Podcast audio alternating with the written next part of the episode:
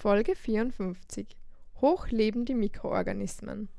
Also, ich bin Christa Schleper und ich bin Professorin an der Universität Wien.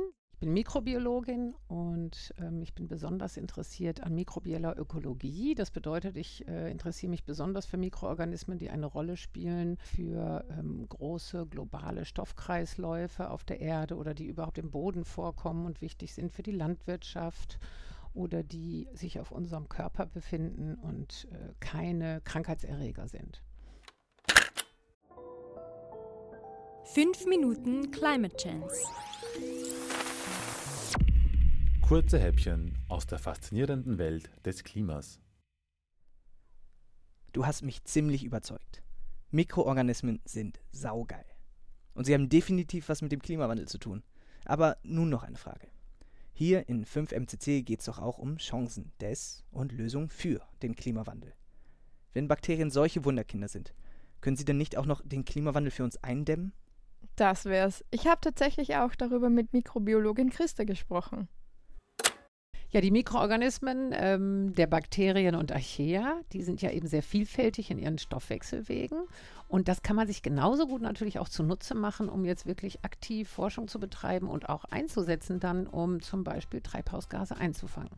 Oder um zum Beispiel Energie zu erzeugen, eine, eine Energie, die eben re also regenerierbar ist, erneuerbar ist und äh, nicht auf fossile Energieträger angewiesen. Und da gibt es ganz viele schöne Beispiele und ganz viel aktive Forschung tatsächlich. So cool. Was für Vorstellungen gäbe es da denn konkret? Zum Beispiel das, ähm, das einfachste Erklärbare, wenn man so will, ist einfach Algenzüchtung. Ja, also dass man Bedingungen findet, unter denen Algen so gut wachsen, das ist ja so wie Pflanzen, ja, dass sie also CO2 fixieren und zugleich vielleicht sogar Biomasse darstellen, die gesund ist. Ja, es gibt ja auch Algen als Zusatz, als Essenszusatzstoffe und so weiter. Ja, also das wäre zum Beispiel eine ideale Form und die, da wird auch ganz viel dran gearbeitet und Sie spricht da jetzt also von Mikroalgen. Ja, genau, winzig kleine Mikroorganismen wiederum. Nicht diese großen Algenblätter, die man auf dem Kopf hat, wenn es um Algen geht. Das wird ja auch schon angeboten dass man die zum Beispiel in so ganz flachen, vielleicht so Plastik-Bioreaktoren züchtet, wo möglichst viel Sonnenlicht an möglichst viel Biomasse kommt, sodass ganz schnell ähm, viel Biomasse erzeugt wird und dabei eben auch CO2 fixiert wird. Ja, sowas gibt es schon. Ob das tatsächlich in großen Mengen CO2 aus der, aus der Umwelt binden könnte, sodass man signifikant den CO2-Spiegel senken kann, das äh, ist vielleicht im Moment schwer zu beurteilen, aber das ist so ein Ansatz. Äh, warte kurz. Verrückt. Es gibt also Bakterien, die können so wie die Pflanzen CO2 aufnehmen und daraus Biomasse machen. Ja, die gibt es. Abgefahren.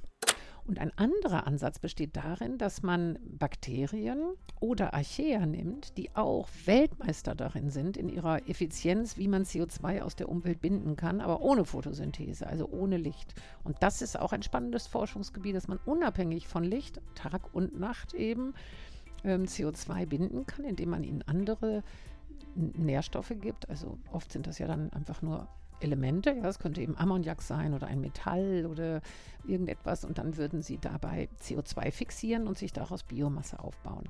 Und da gibt es tatsächlich Forschung, die auch von der Großindustrie mit gefördert wird, dass man solche Bakterien am liebsten in Schornsteine setzen würde oder in irgendwelche äh, Auspuffe, die äh, nicht, nicht beim Auto jetzt, aber irgendwo einsetzt, wo sie direkt und unmittelbar an CO2 kommen und den dann fixieren. Ja? Also die irgendwie an extremen Standorten, da sind die Archaea auch sehr gut für geeignet, vielleicht CO2 fixieren können. Die Forschung ist noch relativ, ähm, wie soll man sagen, noch nicht sehr weit fortgeschritten, aber da gibt es auch Überlegungen.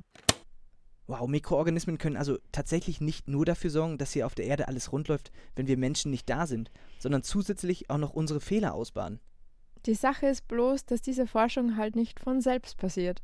Es muss Forscherinnen und Forscher geben, die daran arbeiten. Es muss also genügend Geld geben, das in die Forschung investiert wird. Und bei all der Euphorie über die Fortschritte der Technik. Es wird höchstwahrscheinlich nicht das eine Wundermittel geben, das den Klimawandel aufhält. Wir müssen die Sache jetzt politisch angehen und all die Vorschläge für Gesellschaft und Industrie, die es schon gibt, umsetzen. Ja, ja, ich verstehe schon, aber unglaublich, wie cool ist es denn, dass so kleine Dinger so Großes bewirken.